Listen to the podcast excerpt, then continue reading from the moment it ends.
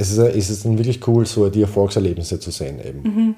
Dass, du ein, dass du dir ein Ziel steckst und dann, dann arbeitest du dran und, und hast eben ein paar Rückschläge und es zahlt sich oft einfach und dann tauchst du da durch und irgendwann hast du den Punkt erreicht, da hast du das Ziel einfach erreicht. Ja. Und dann ist das so ein geiles Gefühl und das, das macht dann ein bisschen süchtig. Dann willst du das wieder, mhm. willst mhm. du das wieder haben und dann geht es wieder weiter. Dann steckst du wieder das nächste Ziel. Mhm. Und, und so geht es dann weiter.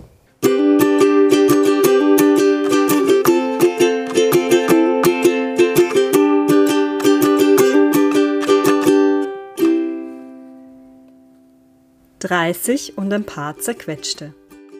Der Podcast für mehr Zufriedenheit und weniger Vollholler.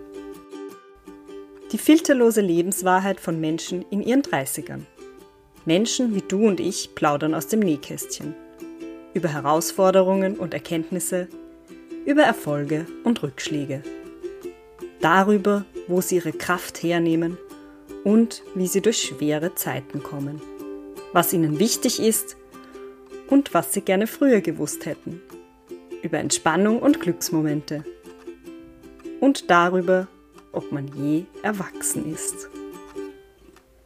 Echte Menschen, echte Herausforderungen, echte Geschichten.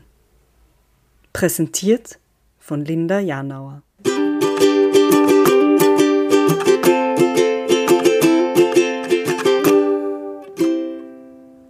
Willkommen bei 30 und ein paar zerquetschte. Heute bin ich zu Gast bei Johannes Eder. Ähm, er ist 34 Jahre alt. Das sind schon mehr als ein paar zerquetschte. das ist schon, schon ein bisschen, ja, so wie ich. 34 Jahre alt und er spielt Schlagzeug, seit er ganz klein ist. Und mittlerweile in fünf Bands. Fünf, oder? Ich habe gestern nochmal nachgerechnet. Also erstens eigentlich nicht, seit ich ganz klein bin. Ich habe eigentlich relativ spät angefangen mit 13 oder so. Mhm. Mit sieben habe ich mit Klavier in der Musikschule angefangen. Ähm, und gestern habe ich mal nachgerechnet und bin eigentlich auf so sechseinhalb gekommen. Derzeit. Also, also wirklich eigentlich, aktuell. Eigentlich sieben mit mehr oder weniger Aktualität. Ja. Okay, also in sieben Bands. Er wird uns dann gleich mehr darüber erzählen. Und nebenbei ist er auch noch Musikschullehrer. Ähm, und in seiner Freizeit spielt er in einem Fußballverein, der heißt FCO Jesses. Wie weißt du das? ich mache meine Recherchen. Nicht gestalkt oder was? Natürlich, ich stalke alle, bevor ich das Interview. Was wäre wär ich sonst für Ich bin gespannt, was du noch weißt. Nein, so viel weiß ich sonst nicht mehr. Er läuft Halbmarathon oder ist Halbmarathon gelaufen. Er geht bouldern und seit neuestem noch wandern.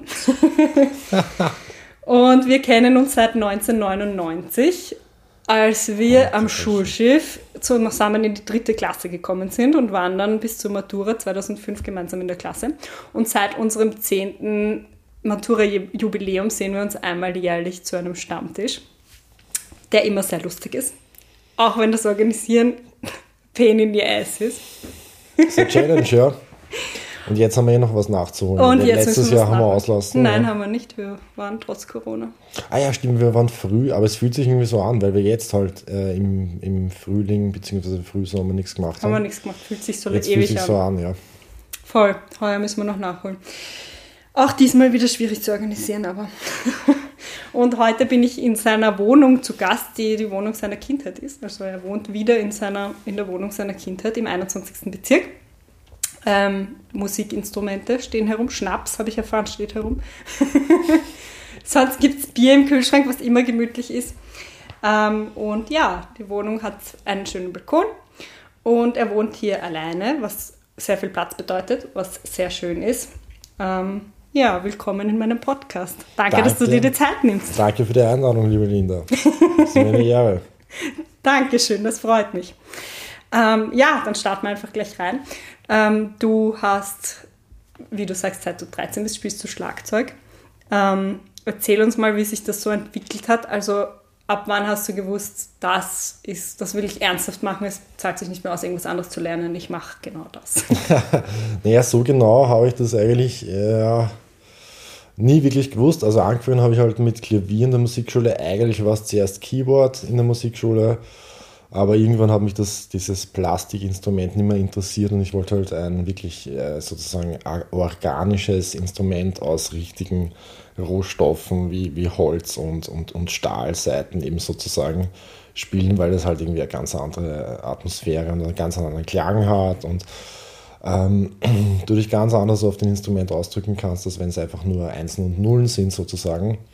Das ähm, habe ich damals nicht so wirklich so ausdrücken können, aber ich habe es halt irgendwie gespürt, dass das eine ganz andere Liga ist, ein richtiges akustisches Instrument zu spielen, als ein elektronisches. Dann habe ich zu Klavier gewechselt, da habe ich zuerst eine riesig strenge Lehrerin gehabt, die, die Frau Scholz, das weiß ich noch. Äh, richtig streng, die war irgendwie so kurz vor der Pension und die hat mir halt sozusagen die Wadeln vier gerichtet. Gefreut hat es mich, hat mich nicht wirklich, also ich war nicht so ungeschickt. Ähm, in, in musikalischen Bereichen sozusagen. Also es ist eh was weitergegangen, aber ich weiß nicht, es hat mich überhaupt nicht gefreut. Und jeden, jedes Mal nach der Stunde habe ich mich gefreut, weil das der Zeitpunkt war, wo am längsten Zeit bis zur nächsten Stunde war sozusagen. also es war ja ein bisschen, da war die Liebe noch nicht so ausgeprägt zur Musik. Aber irgendwann ist die dann in Pension gegangen und dann habe ich meine, meine nächste und äh, seitdem eigentlich auch einzige Lehrerin in der Musikschule gehabt, die äh, Elena Iljina war das, eine, eine Russin. Und äh, wir haben uns heiß geliebt, sozusagen gegenseitig. Also sie war, äh, ich, ja, man könnte auch sagen streng, aber nicht ungut streng, sozusagen fordernd, aber, aber motivierend fordernd und hat halt irgendwie auch äh, gemerkt, dass ich ganz geschickt bin und das hat ihn natürlich taugt, was ich jetzt umso mehr nachvollziehen kann, weil ich Musikschullehrer bin, weil du das da wirklich wertschätzen kannst, wenn einer geschickt ist und, und was weitergeht, weil du oft auch das Gegenteil hast und das zahlt sich dann halt mhm. halt wie ein Kaugummi übers Jahr hinweg. Mhm. ähm, genau, und so ähm, hat sich das eben mit, mit, dem Klavier dann da entwickelt. Ähm, da habe ich dann bis, glaube ich, eh also sieben Jahre habe ich gespielt. So bis 13, 14 war ich in der Musikschule und dann ist halt sozusagen die Pubertät daherkommen und ich war irgendwie in der experimentellen Phase und wollte halt andere Sachen auch äh, ausprobieren. Im Schulschiff hat es da eben äh, einen sehr, sehr motivierten und engagierten Musiklehrer gegeben, den Herrn Professor Franz Rutner, der eben auch äh, ein, ein, eine, eine Schulband da ins Leben gerufen hat zuerst nur eine Schul Schulband, dann nachher war es dann eine Lehrer-Schülerband.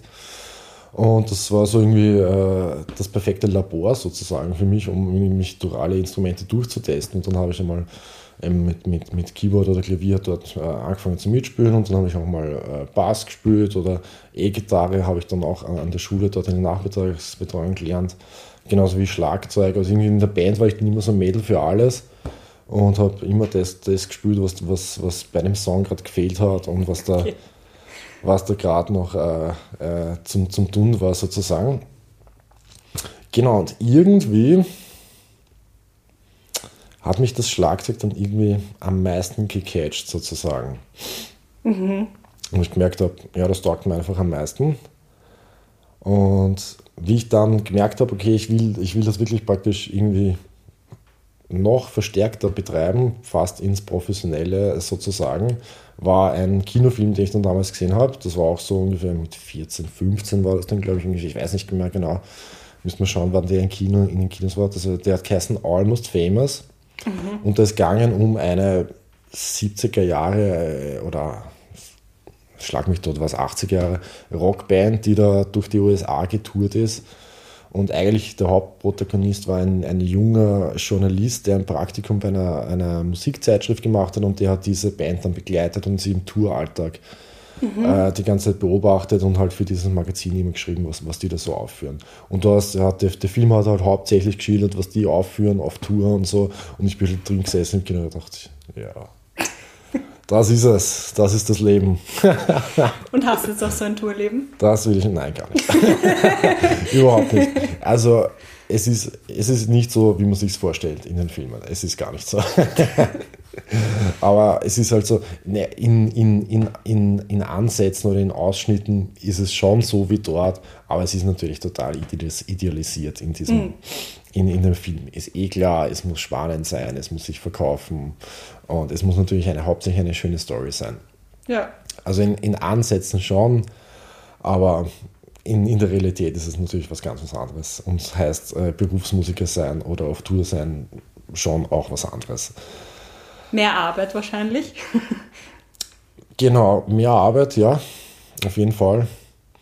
Und ja, natürlich nicht so viel, so viel Glanz und Glamour, wie es dann natürlich war in dem Film. Also. Oder vielleicht kommt das noch, wer weiß. naja, wie viel Glanz und Glamour habt ihr jetzt? Also, oder hast du jetzt im Tourleben? Naja, es kommt ganz drauf an, mit welcher Band ich unterwegs bin, sozusagen. Also, es ist vom bis, dass wir irgendwo im, im Kaffee in Hintertupfing in, in einer Pension halt schlafen, äh, bis zu, dass ich in Macau im drittgrößten Hotel der Welt geschlafen habe und äh, David Beckham die Hand geschüttelt habe. Es ist, es ist von, von bis eigentlich. Also, also kommt drauf an. Hast du dann schon dabei? Ein bisschen, ja. kommt drauf an, ja. Ja. Erzähl mal was ein bisschen über deine Bands. Weil das sind ja mhm. total unterschiedliche Musikrichtungen. Ja, also sozusagen meine, meine professionelle Karriere hat eigentlich gestartet mit der Meisnitzer Band. Mhm. Ähm, der Name stammt von der Leadsängerin, der Christiane Meisnitzer. Das ist die Cousine von der in Österreich relativ bekannten Skifahrerin Alexandra Meisnitzer. Ah. Und die Band ähm, hat sich so formiert, dass sie eigentlich von, ähm, am Beginn waren sie so eine, so eine Fanmusik von ihr. Die sind immer mit ihr zu den Skirennen gefahren, überall hin, auch zur WM nach Vale in die USA oder so und haben halt da im, im, Zielbereich meistens oder auch bei irgendwelchen anderen Geschichten, die dann dort waren, halt immer so äh, volkstümliche Salzburger Obergreiner Musik gespielt, halt als, als äh, Anfeuerung für sie. Mhm. Und die waren dann halt praktisch immer schon Teil von ihr und sind halt praktisch mit ihr schon immer halt überall hin mitgereist. Und dann mm, über die Zeit hat sich das dann ein bisschen verselbstständigt und haben dann zuerst so ein bisschen eine Coverband gegründet und in einem weiteren Schritt dann eine selbstständige Band mit, mit eigenen Songs auch. Genau, und das ist mittlerweile auch das längste Projekt, wo ich dabei bin. Wie bist du da dazu gekommen? Elite-Partner. Was, wirklich? Aber sozusagen, es war eine Online-Musikbörse ja. und nicht ich direkt, sondern ein Bassist, mit dem ich damals in einer anderen hobbymäßigen Rockband gespielt habe. Ähm, hat diese Anzeige gefunden, dass die, die Band äh, einen Schlagzeuger und einen Bassisten sucht. Und der hat mich dann gefragt, ob wir da nicht einmal hinfahren sollen. Und das okay. hat dann eigentlich von Anfang an passt. Der Bassist ist nicht mehr dort, ich schon. Cool. Und ja. die, die, Band gab es vorher schon und, und ist jetzt sozusagen dazukommen oder mhm. haben die sich gerade formiert? Wie? Nein, die Band gab es schon. Also. Wie alt warst du da, wie du da dazugekommen bist? Da war ich so 21. Ah, also eh. Das war so am Anfang, Anfang vom Studium, ja genau. Da bin ich dann direkt von meinem äh, geringfügigen Job im Kino, bin ich dann in, in die Band gewechselt. Sehr gut. Und so war man dann Einstieg praktisch ins, ins, ins professionelle Musikertum. Genau. Ja, ich versuche es mal ein bisschen chronologisch äh, weiterzuführen. Wer war als nächstes? Das ist jetzt die Frage. Das eine ist eine lateinamerikanische Band, stimmt das? Und das andere ist genau. so soulmäßig ein bisschen. Das waren so die nächsten. Mhm. Die, die, die Soul-mäßige war, glaube ich, eh die nächste. Das ist Isolate. Das machen wir so Soul-Funk-Richtung. Englische Texte und ja, so Soul-Funk-Musik. Das ist jetzt allerdings ein bisschen eingeschlafen. Passiert im Laufe der Passiert. Zeit. Ich mein. Ja, sind kommen und gehen. genau, in einer lateinamerikanischen Band spiele ich auch Manteca. Das ist auch so eins von meinen Herzensprojekten sozusagen, weil ich die lateinamerikanische Musik sehr liebe. Und das ist super. Das ist eines der wenigen, eigentlich das einzige Projekt, wo wir nach Noten spielen. Ah, okay. genau, also voll ausgecheckt. Aber es, das, äh, ja, das ist irgendwie bedingt dadurch den Stil, was immer eine sehr große Band ist, die dadurch wenig zum Proben kommt. Mhm. Und das ist einfach von Vorteil, wenn man nach Sheet spielt. Das spart einfach dann Zeit. Was für Instrumente sind da dabei? Ähm, ja, wir haben eine ganz normale Rhythmusgruppe, also Schlagzeug, Bass ähm, und äh, Klavier. Ein paar Percussionisten haben wir noch dazu, was natürlich sehr wichtig ist ähm, in, in der Latin-Musik. Dann ähm, noch eine Bläsergruppe mit ähm, der Bandleaderin, sie ist äh, Saxophonistin, dann zwei Trompeten und eine Posaune und noch zwei Sänger, Sängerinnen, also die Saxophonistin singt noch immer wieder und eine eigene Sängerin, die nur singt. Also ziemlich große Partie. Ja, Im Oktober muss man auch eine Bühne finden, oder? ja, du, das geht schon. Im Fania Live spielen wir öfters mal, ist ja nicht so groß. Da spielen wir übrigens im Oktober mal. Kommt hin, es wird cool. Voll. Termin weiß ich schreibe das dann in die Show Notes, sobald das, genau. der Termin feststeht. Unbedingt. Unbedingt schreibe ich das rein, ja. Genau. Nee, Live ist cool, ja. War ich auch schon. Fani ist super. da kommt halt wirklich die ganze lateinamerikanische Community da zusammen und die, die tanzen halt dann nur und, und uh, lassen da echt die Sau raus. Also das, das ist wirklich cool. Kommt alle hin. Sehr da, cool. Da geht es da geht's echt zu. Und lateinamerikanisches, karibisches Flair da unten. Das ist cool. wirklich super. Laut. Genau, dann habe ich noch eine, eine Austro-Pop-Rock-Band, Wie und Jetzt heißt die. Mhm. Da spielen wir einerseits Eigenkompositionen im Austro-Pop oder New Austro-Pop, falls es sowas gibt, Stil. Ähm, andererseits äh, covern wir auch gern Sachen so in der österreichischen Austropop-Tradition wie Austria 3, Danzer, äh, Fendrich, SDS, äh, Hansi Dunic und, und so die Richtung. Nice. Ja, was wirklich nice ist, weil ich an und für sich meine Kindheit durch die Eltern ein bisschen so natürlich mit der Szene Kontakt habe. Aber ansonsten ist das ja in Österreich nicht so wirklich das Ding, dass es diese österreichische Musik, dass die so präsent ist sozusagen im, im alltäglichen Leben oder auch im Radio. Ja. Aber da habe ich wieder so ein bisschen mehr Kontakt oder Zugang oder auch ja, Erfahrung mit, mit diesem Musikstil äh, gefunden und Cool. Habe das halt aus einer anderen Perspektive jetzt auch gesehen, weil ich halt ja, jetzt äh, als, als Profimusiker einen anderen Blick drauf habe, als wenn du es einfach so hörst als Kind oder so. Mhm. Und es ist halt wirklich gute Musik. Und die haben sich echt was dabei gedacht. Nicht nur bei der Musik, auch bei den Texten. Also das ist wirklich, wirklich cool. Voll, Und es hätte sich echt viel mehr Aufmerksamkeit verdient, finde ich. Ja.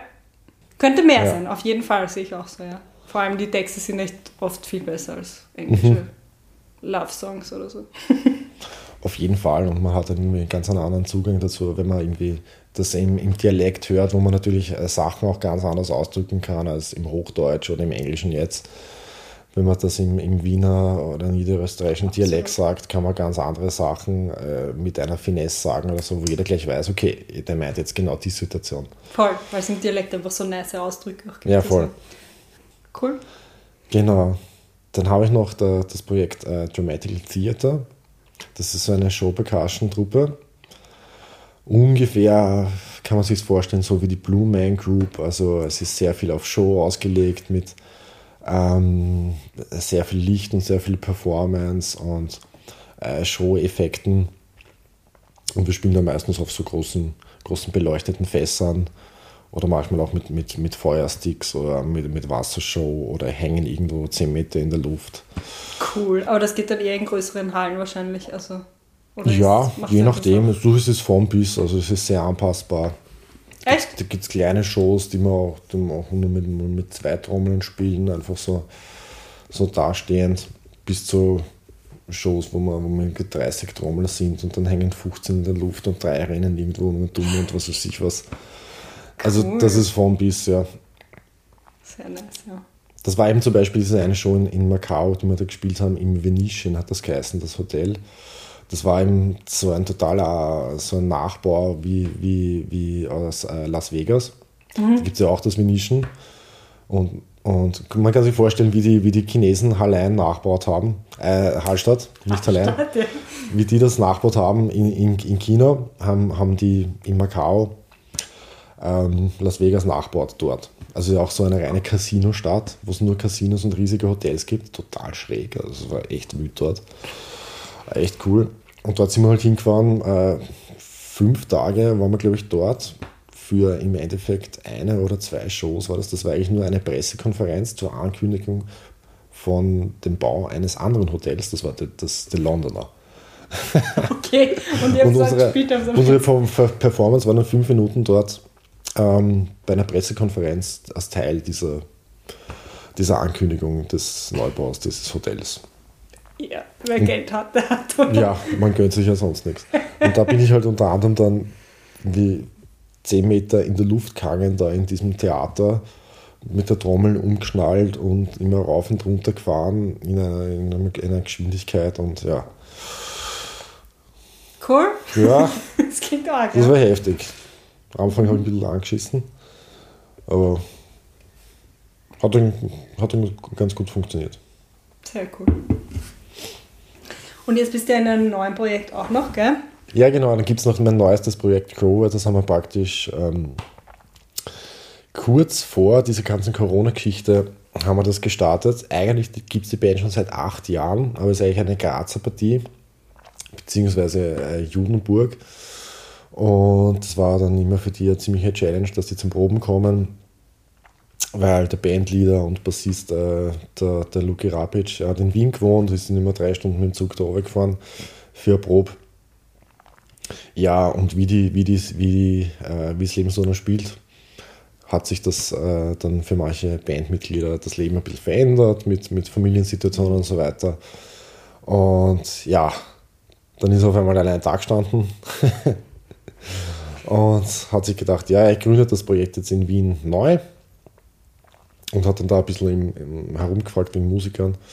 Und wir kennen uns eben von, von der Musikuni, vom Studium, haben dort einmal in der Big Band zusammengespielt und irgendwie sind wir ins Reden gekommen und er hat mir gewusst, dass ich auch Metal-affin bin und hat mich dann gefragt, ob ich da nicht Lust drauf hätte. Und dann haben wir mal so Hörprobe geschickt und das war irgendwie der coolste Scheiß, den ich je gehört habe.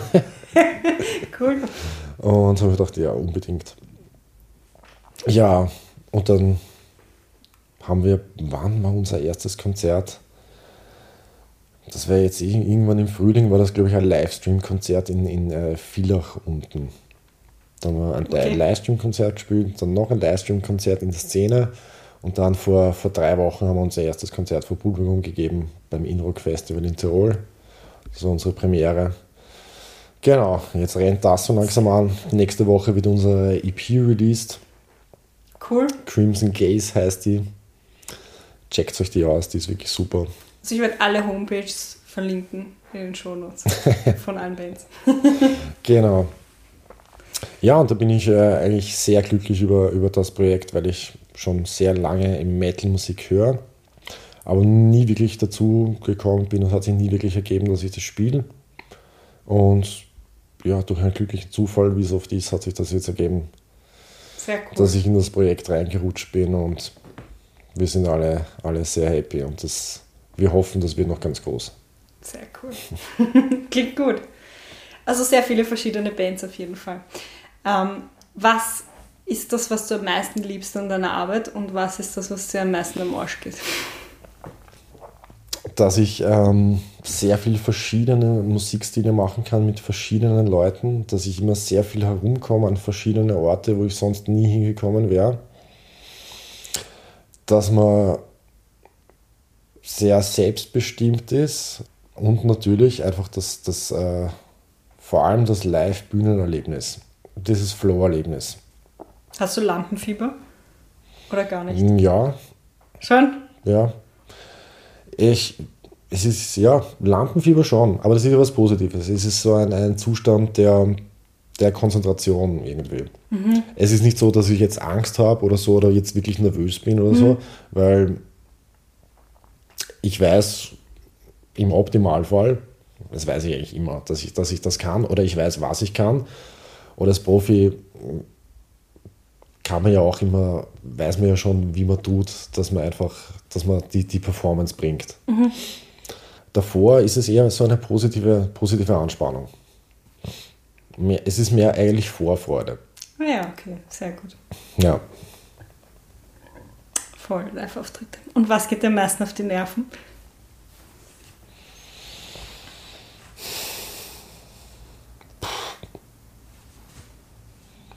Wenig eigentlich. Also, also hast du wirklich deinen Traumjob, wo du sagst, passt, alles passt einfach. Es ist vielleicht manchmal ein bisschen mühsam, wenn du irgendwie fünf, sechs Stunden Auto fahren musst oder äh, in der Nacht nach einem Auftritt noch, noch, noch nach Heim reisen musst oder, oder so irgendwas, aber, ähm, aber ich wüsste jetzt nicht wirklich, was mich da stört. Nein, es ist wirklich absolut mein Traumberuf. Also. Sehr gut. Ich wüsste nicht, was ich lieber machen hätte. Und zusätzlich bist du ja auch noch Musiklehrer. Mhm. Machst du das mit derselben Leidenschaft wie deinen Beruf als Schlagzeuger oder ist das, hast du das eigentlich aus finanziellen Gründen angefangen oder wie ist das? Ich mach's, ich mach's mit einer anderen Leidenschaft sicher. ich habe es natürlich schon primär äh, angefangen, um ein fixes zweites Standbein zu haben. Mhm. Das mal abgesichert ist, ähm, weil gerade in Österreich ist es natürlich wirklich sehr schwierig, rein als selbstständiger Musiker über die Runden zu kommen. Das ist einfach, es kann funktionieren, aber viel wahrscheinlicher ist, dass es nicht funktioniert. ist auf jeden Fall sehr risky und du schlafst einfach nicht gut, wenn du dich darauf mhm. verlässt. Also der Hauptgrund war natürlich äh, auch, dass ich das Studium mache, Instrumentalpädagogik, dass ich eine, eine, eine Anstellung kriege, wo, ich, wo ich dann als Lehrer tätig bin und einmal abgesichert bin, sozusagen äh, das Grundeinkommen gesichert ist und dann, dann kann ich mal darauf aufbauen und schauen, wie es weitergeht. Mhm. Aber an und für sich ist es, ist es eine total schöne Arbeit, wenn nicht gerade Lockdown ist und ich online unterrichte, wenn ich es online tun muss. Haben wir vorher eh schon gerade geredet. Mhm. An und für sich ist es eine, eine super Arbeit. Ich äh, arbeite wirklich gern mit Kindern, die motiviert sind und, und Spaß an der Sache haben und gern was lernen wollen ich versuche nicht wirklich was von ihnen zu verlangen oder so, ich biete ihnen halt Sachen an. Mhm. Ich schaue ihnen so sagen, hey, schau, du kannst das so machen, du kannst das so machen, du kannst das so machen. Das hat die Vorteile und das hat die Vorteile. Das die Vorteile, es ist alles cool, wie du es machst, ist es cool. Das kannst du dann entscheiden, ich würde es so machen, ja. vielleicht. Und dann, dann können sie sich das nehmen, was sie, was sie für richtig halten. Genau, und aber es ist schon cool, weil sie sehen dich dann halt schon irgendwie als Vorbild oder so und schauen dann irgendwie auf zu dir. Also das ist schon, mm, man fühlt sich dann schon auch sehr wertgeschätzt, weil die dich oft dann so mit großen Augen anschauen und so total ungläubig und halt, ja, wieso kannst du das und wieso geht das so schnell und, und so weiter. Und für dich ist es einfach so das Normalste oder so. Weil du machst das halt irgendwie 15 Jahre. Ja, eh klar. Das ist ja. natürlich was anderes, aber man kennt das ja eh, wenn man das bei irgendwem sieht, keine Ahnung, wenn ich da irgendeinen Freerunner sehe, der sich da, oder Parkour-Runner, der da Vollgas gibt, denke ich mir auch, okay, das, der hat jetzt Superkräfte. Das ist Zauberei, ja, was der macht. Aber es ist einfach nur harte Arbeit. Voll. Es entwickelt sich halt. Und das versuche ich ihnen halt auch so, so zu vermitteln. Hey, das ist eigentlich nichts, das, das ist nichts Besonderes sozusagen. Das kannst du auch schaffen. Du bist eigentlich jetzt so gut in, wie in deinem Alter war ich noch nicht. Ja. Also ich, ich bin dir nur eine Million Fehler voraus. Ja. Sozusagen. Du musst einfach nur ganz oft in den Gatsch greifen und daraus lernen, dann wirst du besser. Ja. Wie viel Übung, also oder wie viel musst du jetzt noch üben? Müssen ist so die Frage, weil du bist eben, du bist eben, du bist für dich selber verantwortlich einfach. Also für die Musikschule müsste ich überhaupt nichts üben. Also Nein, für die nicht. Musikschule nicht, aber für deine Bands. Also ich meine, ihr probt mhm. logischerweise. Wie viel Prozent würdest du sagen, ist Auftrittszeit, Probezeit und das, was du noch alleine daheim übst? Mhm. Ja, die Sache ist, ich bin ein bisschen ein Ehrgeizler. Also gerade seit der Metal-Band übe ich, äh, je nachdem, was, was die Zeit zulässt, mindestens zwei Stunden.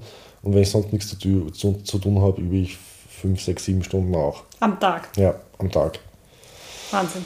Und Aber es macht Spaß. Ja, voll. Nein, ich will einfach, dass, ich will, dass was weitergeht. Ja. Und es ist, es ist dann wirklich cool, so die Erfolgserlebnisse zu sehen eben. Mhm dass du, ein, dass du dir ein Ziel steckst und dann, dann arbeitest du dran und, und hast eben ein paar Rückschläge und es zahlt sich oft einfach und dann tauchst du da durch und irgendwann hast du den Punkt erreicht, da hast du das Ziel einfach erreicht. Ja. Und dann ist das so ein geiles Gefühl und das, das macht dann ein bisschen süchtig. Dann willst du das wieder, mhm. willst, willst du es wieder haben und dann geht es wieder weiter. Dann steckst du wieder das nächste Ziel. Mhm. Und, und so geht es dann weiter. Du bist quasi ein Workaholic. Wie findest du noch Zeit für Fußballverein und nein, Freunde bin, und so? Ich, nein, überhaupt nicht. Ich bin schon eigentlich ein bisschen eine faule Sau, aber ich, ich, ich mache es mir, mir schon relativ gemütlich. Aber ähm, ich, ich, ich habe da wirklich ein großes Interesse daran, dass ich da das Beste dran raushole. Aus, aus dem, was irgendwie in mir steckt. Und ich finde es immer wieder spannend, was in einem steckt, wenn man nur wirklich Gas gibt. Mhm. Sei es auch im Sport oder so. Mhm. Ja. Also Sport und Musik gibt es, glaube ich, viele Parallelen. Wenn auch nicht nur, aber Sport muss man auch oft einfach total reinbeißen und erntet den Erfolg erst viel später, als man ihn dann sieht. Mhm. Stimmt. Hast du das Gefühl, dass du dich dann immer neu erfindest ein bisschen, wenn du in einer neuen Band startest oder so? Ja, total, voll. Das habe ich mir letzte Woche erst gedacht. Da habe ich einen stinknormalen Hochzeits Hochzeitsgig gespielt. Aber irgendwie war, das Gefühl dann anders. Und ich habe auch die Double Bass mitgenommen, einfach nur zum, zum Spaß. Und man dachte, ja, vielleicht baue ich sie mal ein bisschen irgendwo ein. Das ist eigentlich ein bisschen nicht so stilgerecht bei einer Hochzeit, aber man dachte, ja, YOLO. und also, war ja. das Feeling dann anders. Und ja, es ist dann schon so, du, du, du fühlst dich dann anders als eine andere Person am, am, am Instrument als jetzt vor sechs Monaten oder zwölf Monaten. Und es ist ein ganz anderes Feeling. Und ja, da findest du dich dann schon neu. Mhm. Und Aber das heißt, du willst. Das macht es dann spannend. Du spielst schon gerne in vielen verschiedenen Bands. Also du würdest jetzt nicht sagen, mein Leben wäre besser, wenn ich nur in einer Band spielen würde, die halt um die Welt tourt, so wie du es in dem Film damals gesehen hast. glaube ich nicht wirklich. Ich glaube, es ist. Es, wir, ich weiß es nicht, weil ich es noch nicht gemacht habe, aber vielleicht wird es dann doch etwas eintönig werden. Könnte ich mir vorstellen. Mhm. Ich habe das schon gern, dass ich unterschiedliche Musikstile spiele, ja. Ja, was bedeutet Erfolg für dich, beziehungsweise fühlst du dich erfolgreich? Erfolg bedeutet für mich eigentlich, dass man mit sich selbst im Reinen und zufrieden ist. Mhm. Und das bin ich im Moment. Im Moment jetzt mal. War ich nicht immer, werde ich vielleicht auch nicht sein, aber jetzt im Moment passt es gerade gut, ja. Ja. Was hilft dir dann, wenn du so einen Durchhänger hast? Führst du dann viele Selbstgespräche oder liest du Bücher oder unterhaltest du dich mit Freunden? Tatsächlich hilft es mir auch äh, oft, äh, ein bisschen, bisschen allein zu sein und über die Sachen so fast schon zu meditieren oder mhm. so. Oder im, im Stillen ein bisschen Abstand zu gewinnen von, von den Sachen und selber über die Sachen nachzudenken. Und dann im Endeffekt am besten, die beste Medizin ist immer die Zeit für solchen Sachen. Da kannst du tun, was du willst und mit Leuten reden und Aktivitäten machen und was weiß ich, bipapo. Die Zeit heilt alle Wunden. Das ist, das ist einfach wirklich so. Ja, ja. Das klingt gut. Und wo, wie findest du die Ruhe, dass du dann meditieren kannst? Machst du das dann einfach daheim oder gehst du dann in die Natur oder? Mhm. Natur ist gut, Musik ist gut. Aber ich bin von Natur aus, glaube ich, ein eher ruhiger Mensch. Also ich tue mir da nicht schwer, Ruhe zu finden. Irgendwie, da mhm. muss ich keine besonderen Aktionen setzen. Da kann ich die Ruhe einfach so zulassen und dann ist sie schon da. ja, naja, das können nicht viele Leute. Das ist eine gute Eigenschaft. Glaubst du, du bist eher introvertiert? Ja, definitiv. Würde schon? ich schon sagen, ja. Also fällt es dir, ist es anstrengend für dich, wenn du unter Leuten bist? Auf der Bühne wahrscheinlich nicht, oder bist du ja vor Leuten, aber wenn du jetzt mit ja. vielen Leuten bist oder so. Definitiv schon. Also wenn ich mit vielen Leuten bin, bin ich sicher immer eher ein bisschen zurückhaltender und versuche mal so die Lage abzuchecken, wie wer drauf ist. Und ich bin sicher eher mal ein bisschen zurückhaltender. Aber es ist interessant, weil du es mit der Bühne gesagt hast, weil es ist schon ein bisschen Unterschied, sozusagen, was für Instrument man spielt, weil ich als Schlagzeuger bin immer ganz hinten auf der Bühne, habe noch das Instrument zwischen mir und dem Publikum. Mhm. Ich habe nicht so was Extrovertiertes wie die Stimme, was ich, was ich den Leuten präsentiere. Mhm. Ähm, also das ist äh, das ist noch eine andere Rolle, die ich auf der Bühne mhm. habe. Kannst dich ein bisschen verstecken sozusagen. Ich kann mich sozusagen ein bisschen verstecken. Andererseits bin ich halt wieder sozusagen das Rückgrat der Band, weil ich äh, sprichwörtlich den Takt angebe und halt immer so das Tempo angebe vor dem Lied oder so weiter. Also an und für sich für, für das Lied selber ist es doch eher tragend und halt sozusagen von Anfang bis, bis, bis, bis Ende essentiell. Andererseits für Aktion mit dem Publikum bin ich relativ wurscht sozusagen. Aber das heißt, du wünschst dir auch eher Aftershow-Partys, die dann gemütlich sind beim Bier und nicht so, nicht so schickimicki mit viel ja. Mir, mir ist definitiv, also gerade nach einer Show ist mir ein gemütliches Bier viel, viel lieber. Weil generell, nicht nur nach einer Show.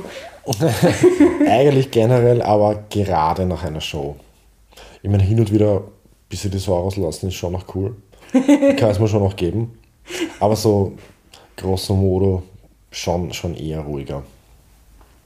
Und ich habe gesehen auf Social Media, habt ihr ja auch mit allen Bands eigentlich was gepostet. Das heißt, du selber postest ja jetzt nicht so wahnsinnig viel, aber mit den Bands muss man ja trotzdem im Social Media eigentlich präsent sein.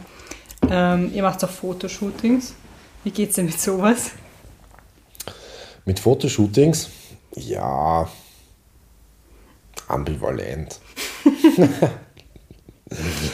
ja, ist, ist eh cool. Also ist jetzt nicht meine Lieblingsbeschäftigung. Also dieses selbstrepräsentative das gehört halt natürlich dazu. Auch so, auch so Interviews oder so. mhm. Ich, also deswegen habe ich mir als Musiker sein nicht ausgesucht. Aber es gehört natürlich dazu. Ja. Ähm, hast du so, machst du so Pläne eigentlich für deine Zukunft? Also so, hast du zum Beispiel mit Mitte 20 dir gedacht, ach, mit Mitte 30 wäre ich gern da und da in meinem Leben? Du, ich wäre eigentlich gern seit 15 Jahren Rockstar.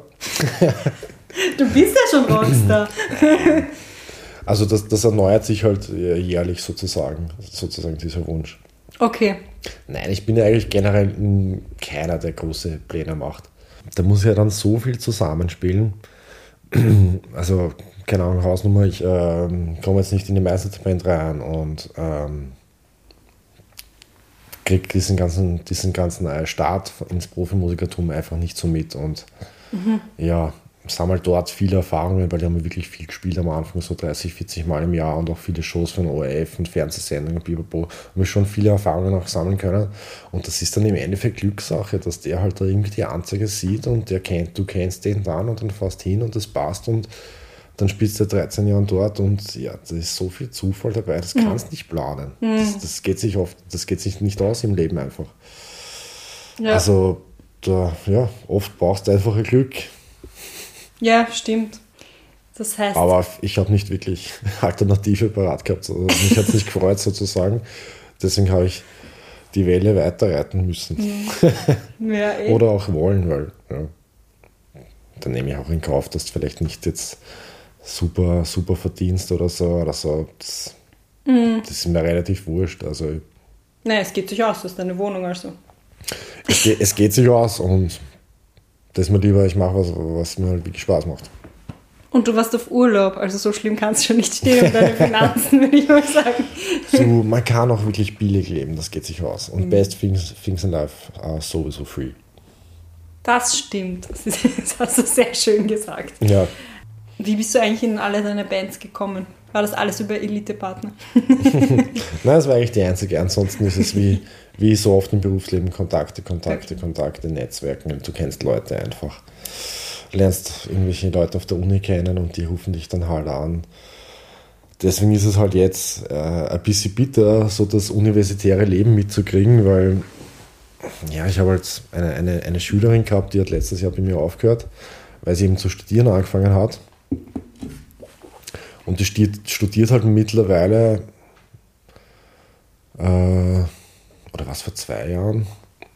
Bin mir jetzt nicht sicher, seit ein, zwei Jahren. Und mhm. hat, hat noch nie einen Hörsaal von ihnen gesehen, außer halt bei Prüfungen.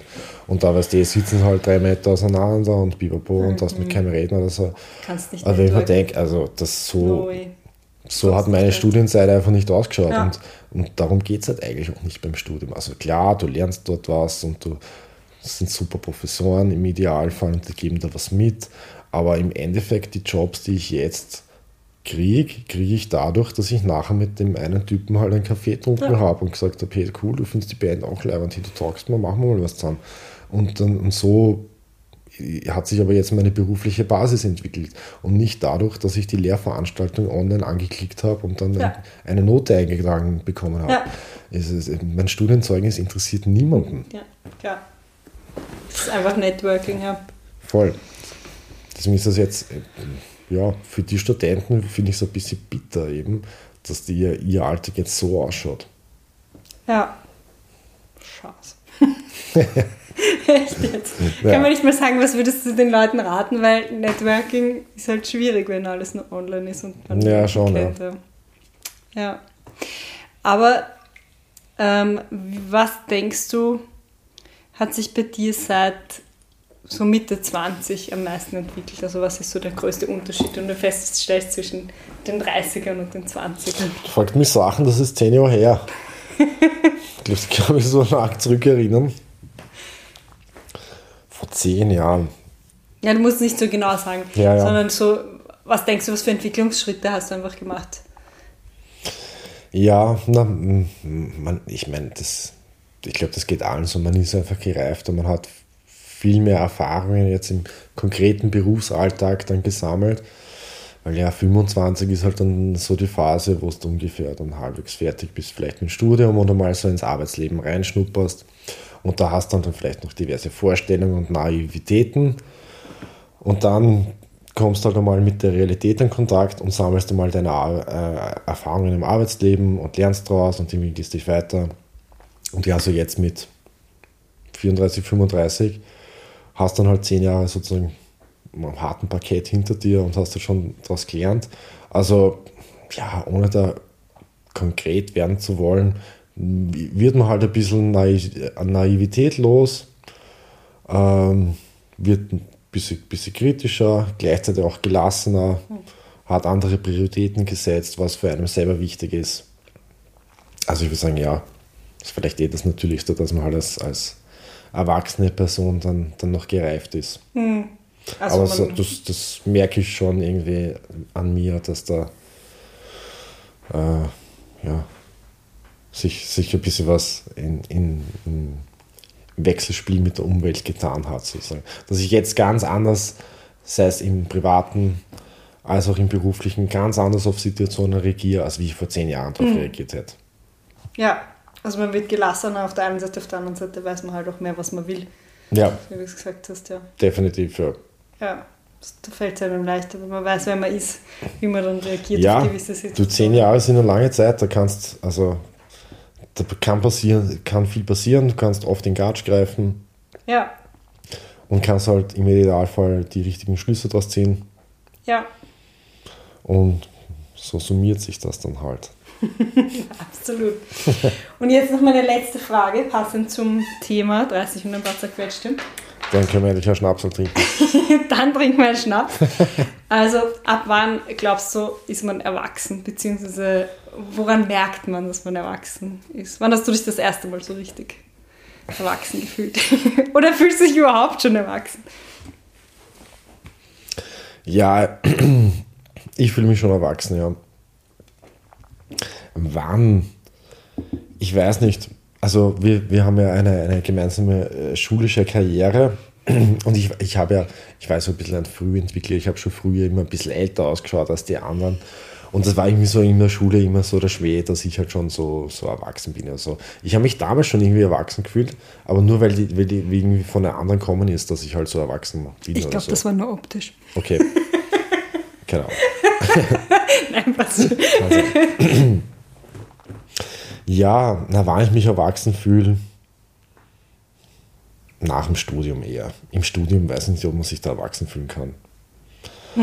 Nach dem Studium, fixer Job, vielleicht mit zwei, drei Jahre Berufserfahrung, da würde ich sagen, okay, das ist jetzt eine erwachsene Lebensphase, die, die ich habe. Also, es gab nicht so ein Schlüsselerlebnis, aber du hast das Gefühl gehabt.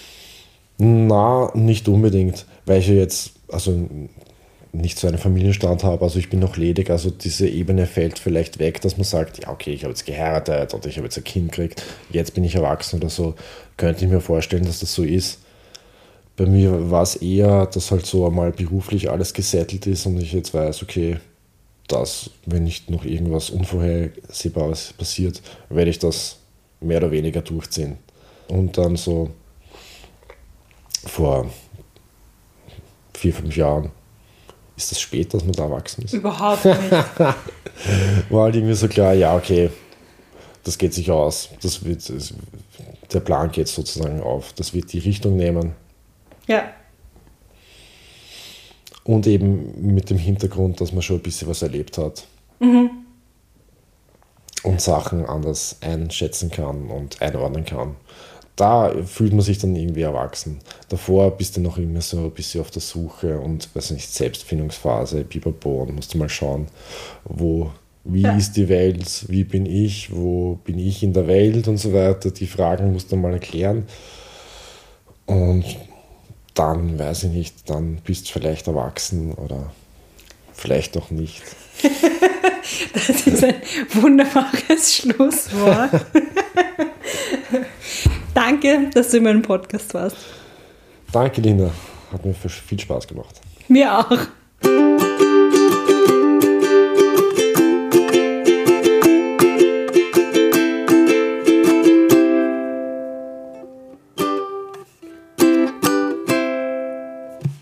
Ja, ihr Lieben, das war die zweite Folge von 30 und ein paar zerquetschte.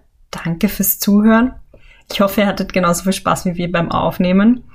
Und ich hoffe, ihr habt Lust bekommen, Johannes seine Musik zu hören und auf die Konzerte zu gehen.